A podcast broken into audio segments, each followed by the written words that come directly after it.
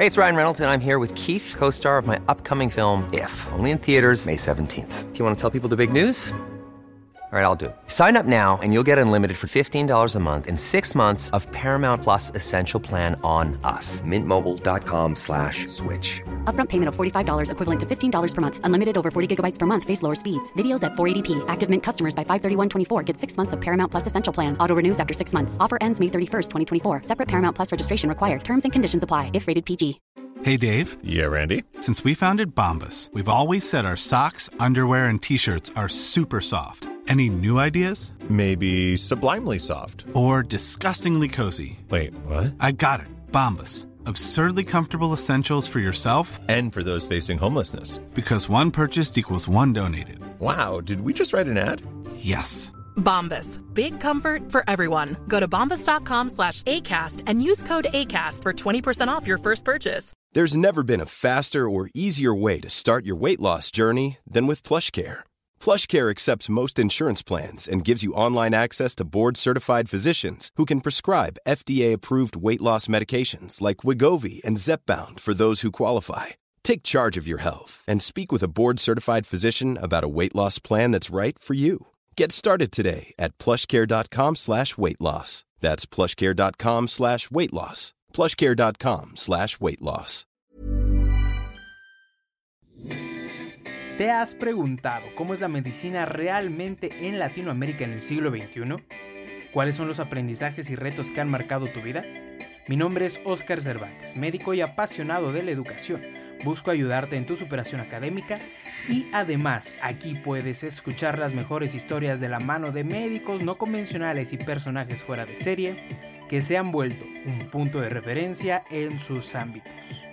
Hablamos desde emprendimiento, salud mental, avances científicos, humanidad y lecciones de vida, creyendo firmemente que la educación y perseverancia son la base de la autorrealización y que sin fracasos no hay victoria. Bienvenido a Medimexa Podcast.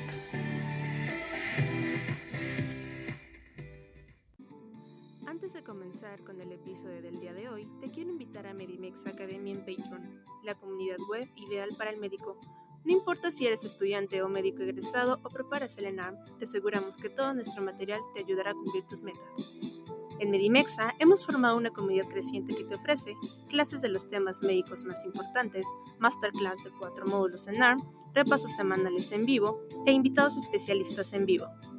Todo lo que te mencioné se queda grabado en la plataforma para que puedas acceder a ella las veces que desees 24 horas los 7 días de la semana. Además, formarás parte de nuestra comunidad en Telegram y el recurso de Anki Premium con más de mil preguntas para tu para reforzar tus conocimientos. Te puedes suscribir mensualmente desde 99 pesos o 299 pesos en la modalidad Premium y tienes la libertad de salir cuando desees. Pero te aseguro que nuestro contenido exclusivo te gustará tanto que no vas a querer perderte el material que tenemos preparado para ti. Puedes encontrarnos en Medimex Academy en Patreon. Patreon se deletrea P-A-T-R-E-O-N. Si te gusta el podcast y el contenido que subimos en YouTube e Instagram, amarás ser parte de nuestra academia. Medimex Academy, la manera de impulsar tu estudio día a día a un costo más accesible. Ahora sí, a disfrutar el episodio del día de hoy. Bienvenidos al segundo, al segundo episodio de eh, 20 minutos para tu. Eh, así decidimos ponerle a esta sección importante del podcast. Eh, me encuentro otra vez, ya sabes, en esta sección me encuentro otra vez con la doctora Natasha Osorio y vamos a estar hablando, revisando hoy un poquito de la atención del recién nacido a término, principalmente de la reanimación neonatal. Y Natasha me estaba diciendo antes de empezar que es de las cosas que más le gustan o que más le gustaban. Pues, no sé por qué, ¿tienes ahí alguna historia interesante? Pues la verdad es que cuando llegué, entrar a la Toco fue como, ¿qué es esto? Es un mundo muy, muy surreal, la, la Toco, pero ya la primera vez que recibí un bebé que lo vi, dices, esto, este es el milagro de la ciencia. Entonces, me, me, gustó mucho y la verdad es que tuve, tuve un, gran, un gran tutor ahí en un pediatra neonatólogo que, que me ayudó mucho y me orientó y mis residentes también eran, eran muy buenas, la verdad. Entonces me gustó mucho y luego nos ponían ellos casos simulados incluso y no sé, yo justo les decía mis bebochos, a todos los que llegaban y así, entonces muchas experiencias, unas obviamente un poco no tan, no tan agradables. No tan buenas, sí, da, da miedo. Muy satisfactorias, entonces me gustó, yo creo que además de ser algo bien padre, creo que es algo bien, bien importante que debemos, eh, como, pues como médicos en general, luego hay algo no está el pediatra y solamente están los de químico solamente está alguien más, entonces creo que es, creo que es importante saberlo. O de repente se le ocurre a dos o tres señoras para ir al mismo tiempo y, y estás corriendo con un bebé acá y reanimando acá con el otro. Es, es, es horrible. Seguramente eh, te ha pasado a ti. Eh, para mí fue una experiencia traumante, yo creo, pero oh, también fue una experiencia muy, muy bonita. El hecho de, de tener la vida de, de, algo tan pequeñito en tus manos y tan importante para alguien en tus manos y que salga bien y que después te lo agradezcan este, pues, los papás y todo eso, es algo súper padre y muy, muy, pues te, te, llena muchísimo. Pero bueno, no, no es el, el, objetivo aquí ponernos a llorar por esto y hacerlos este, conmoverse hasta llorar. Vamos a estar revisando rápidamente cuáles son los puntos más importantes paso por paso del algoritmo de reanimación neonatal, que es algo súper importante que todos los años se pregunta, que eso no ha cambiado, tal vez cambió un poquito el año pasado, eh, sin embargo se sigue preguntando, es algo, es un tema muy vigente porque hay muchísimos niños y hay una tasa de natalidad que sí en sí ha bajado, sin embargo se sigue manteniendo importante. Entonces, eh, acuérdate que lo principal es tener todo lo que vamos a hacer dentro del el minuto de oro. Este minuto de oro prácticamente es lo que va a llevar a cabo todo lo más importante de estos bebés. ¿Con qué empezaría este minuto de oro? Empezaría con tres preguntas súper importantes. Entonces, eh, me callo yo y eh, ¿con qué empezaría esto, Natasha? Pues bueno, nada más le quisiera agregar ahí que recuerden que para que este minuto en verdad sea de oro, antes de eso hay que nosotros tener nuestro equipo preparado, ¿no? Porque eso si no lo tenemos preparado, eso le va restando justo segundos a este gran minuto. No, Pero y es una corredera y un estrés horrible. Sí, 100%. Pero aquí lo más importante siempre van a ser las tres famosas preguntas. Y estas creo que son preguntables siempre. Y estas son, nacido a término, tiene buen tono, respira o llora. Entonces, estas, estas tres que nunca se les olvide porque justo es lo que va a dictar eh, dos cosas bien importantes. Si estas respuestas, las tres son positivas, entonces ahí es cuando podemos hacer esto que se recomienda mucho de pasar el bebé directamente a la mamá y que tengan contacto piel con piel y que esto le ayude, la mamá le va a ayudar a mantener pues la, la temperatura y esto ayuda a posicionar vía aérea y ahí posicionamos vía aérea, le quitas las secreciones, le estimulas, le pones sus, sus gotitas de cloranfenicol, de vitamina K estar lactando en ese momento, el momento mágico de. Exacto. entonces, si estas tres preguntas fueron las tres sí, entonces eh, pasa este escenario que es como el, el, que todos quisiéramos. Si una de estas es no, entonces aquí es cuando ya tenemos que ponernos más, más alerta y más eh, hábiles. ¿Tú qué harías después si esto te dice no? Yo que era después de eh, hace tres años, me acuerdo la primera vez que entré, que le agradezco muchísimo a mis MIP2 que fueron los que me capacitaron y que no me dejaron. Literalmente yo estaba temblando enfrente del niño y después los agarraba con una habilidad como si no hubiera un mañana. Prácticamente lo que sigue después de estas tres preguntas, en caso de ser eh, negativas, por lo menos una, por lo menos una pregunta negativa, ¿qué se tiene que hacer? Se tiene que llevar al bebé a la cuna eh, de calor radiante y en esta cuna de calor radiante, que obviamente ya debe estar prendida, ya debe estar calientita, es súper, súper importante adelantarse a todo esto. Aquí, ¿qué vamos a hacer? Vamos a calentar al bebé, lo vamos a secar muy bien y lo vamos a estimular, ¿ok? Lo vamos a, eh, mover eh, de manera gentil. En este momento vamos a hacer esto. Eh, obvia, obviamente aquí vamos a tener eh, ciertas, eh, se, se, me fue el nombre, ciertas, eh, ciertas mantitas, las cuales se van a estar mojando muy rápido, entonces las tenemos que cambiar y tenemos que tener por lo menos una o dos abajo que te van a estar ayudando para que el bebé no pierda calor. Ya lo estuvimos viendo en el podcast anterior, estos bebés pierden calor por cuatro vías muy importantes, por cuatro métodos muy importantes que espero que te acuerdes y lo importante es mantener el calor del bebé Posteriormente a esto sigue algo muy importante que, no sé, ¿qué, qué, qué harías tú después de, calentarlo, de secarlo, de estimularlo un poquito? ¿Qué haríamos? Súper. Entonces, una vez que ya calentamos al bebé, incluso mientras lo estamos calentando y secando, lo estamos estimulando, también eso es bien importante. Hay que posicionar la vía aérea. Acuérdense que siempre aquí la vía aérea es súper importante y acuérdense que los bebitos son súper nasales, entonces hay que posicionarlos, despejar secreciones si fueran, si fuera necesario también. Y recuerden que primero vamos a aspirar, si metemos para aspirar secreciones, primero metemos en la boquita y luego en la nariz, no al revés. Y bueno, después de esto algo bien, bien importante es la frecuencia cardíaca. Aquí hay dos valores que a lo largo del algoritmo no se nos pueden olvidar, 100 y 60. Entonces, esos hay que tenerlos súper, súper presentes, porque si el bebito le medimos ahí la frecuencia cardíaca y no tiene una frecuencia cardíaca superior a 100 latidos, entonces ahí vamos a ver cómo está, eh, pues, los siguientes pasos, ¿ok? Efectivamente, si este bebé llegara a tener una frecuencia cardíaca, pues vamos por pasos, ¿eh? Checas la frecuencia cardíaca, ya eh, tres preguntas, ok, mal, una o dos o las tres, mal, eh, estimulas, calientas, eh, despejas vía aérea, bueno, sí, despejas vía aérea, como, como bien lo decía Natasha, eh, por los carrillos siempre, no central, porque puedes causar un reflejo nauseoso al niño, y posteriormente a esto, Posteriormente a esto, lo que sigue sería ver esta frecuencia cardíaca. Si la frecuencia cardíaca es de menos de 100 latidos por minuto, tienes que iniciar con BPP, con ventilación de presión positiva, mantener una oximetría adecuada. Esto es súper importante. En este caso, acuérdate, el problema de estos niños no es a nivel cardíaco, es a nivel respiratorio y es lo que se debe de cuidar más que nada, ¿ok?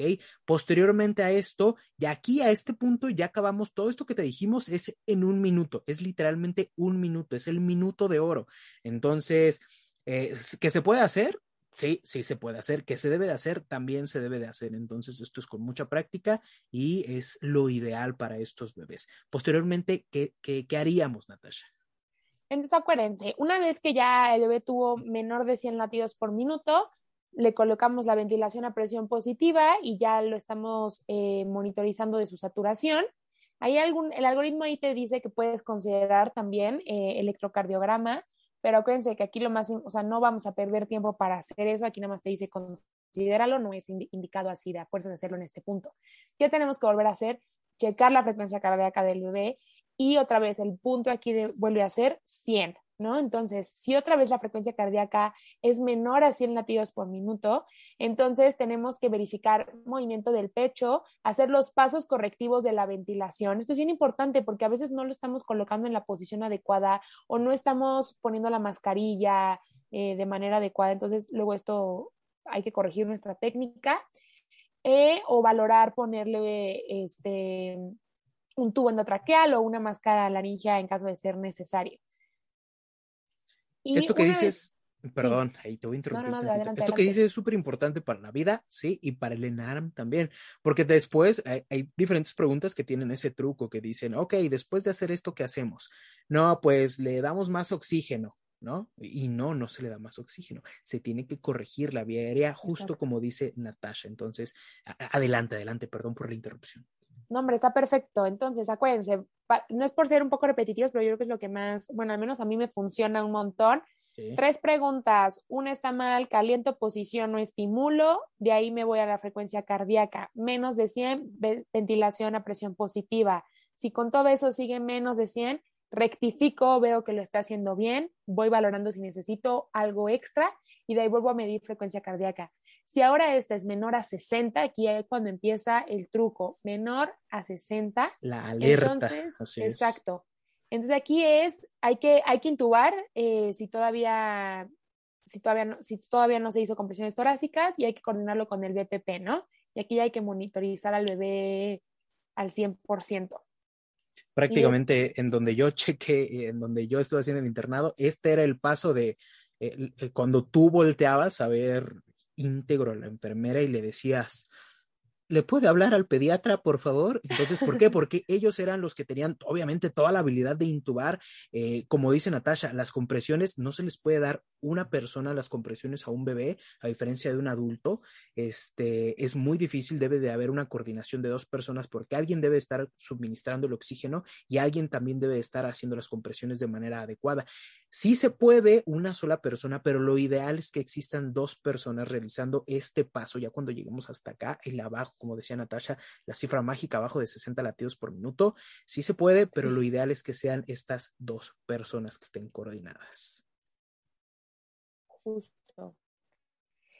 Y bueno, a pesar de esto que ya hicimos, o sea, a pesar de que ya intubamos compresiones y todo, el bebé sigue con una frecuencia cardíaca menor a 60 latidos por minuto, entonces aquí ya se da adrenalina, ¿no? Em, porque hay que considerar otras cosas, hipovolemias, neumotórax, Em, etcétera. Yo creo que aquí es bien importante que recordemos los pasos así como se los mencionamos, creo que son cuestiones como muy, muy puntuales.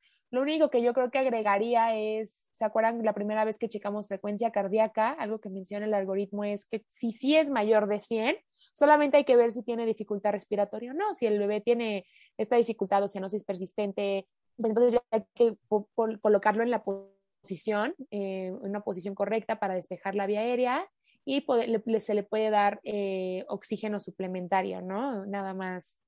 Muchas veces lo que hacen es el típico que le ponen el, el tubito nada más aquí cerquita ah, no, sí, al, bebé. Sí.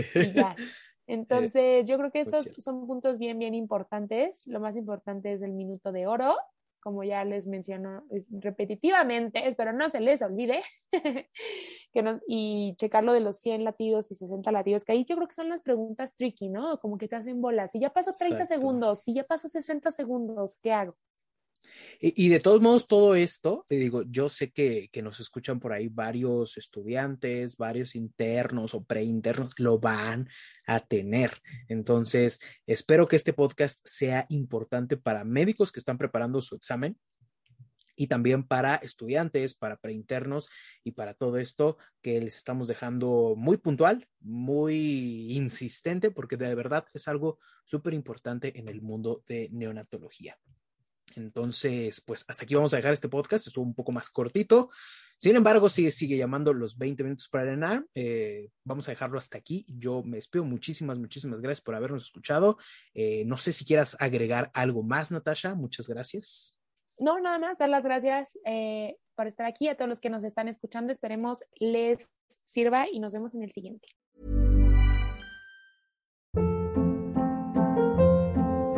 Hold up. What was that? Boring. No flavor. That was as bad as those leftovers you ate all week. Kiki Palmer here, and it's time to say hello to something fresh and guilt-free. Hello Fresh. Jazz up dinner with pecan-crusted chicken or garlic butter shrimp scampi. Now that's music to my mouth. Hello Fresh. Let's get this dinner party started. Discover all the delicious possibilities at hellofresh.com.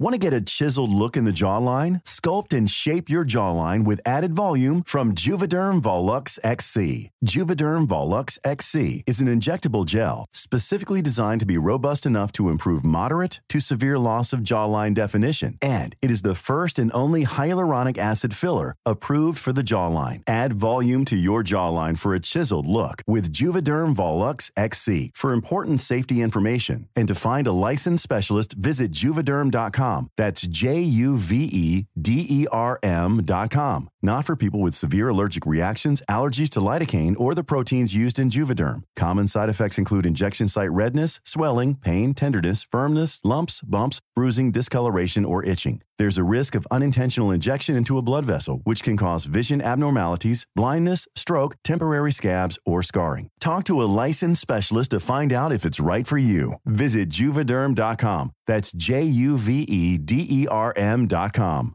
Hey, folks, I'm Mark Marin from the WTF Podcast, and this episode is brought to you by Kleenex Ultra Soft Tissues your ally to help tackle your allergy symptoms this season. I love the change of seasons, but nobody loves pollen and all those other things floating in the air that make you sneeze during this nice weather. Kleenex Ultra Soft Tissues are hypoallergenic and allergist approved. So fight back against watery eyes and runny noses without worrying about irritating your skin. For this allergy season, grab Kleenex and face allergies head on.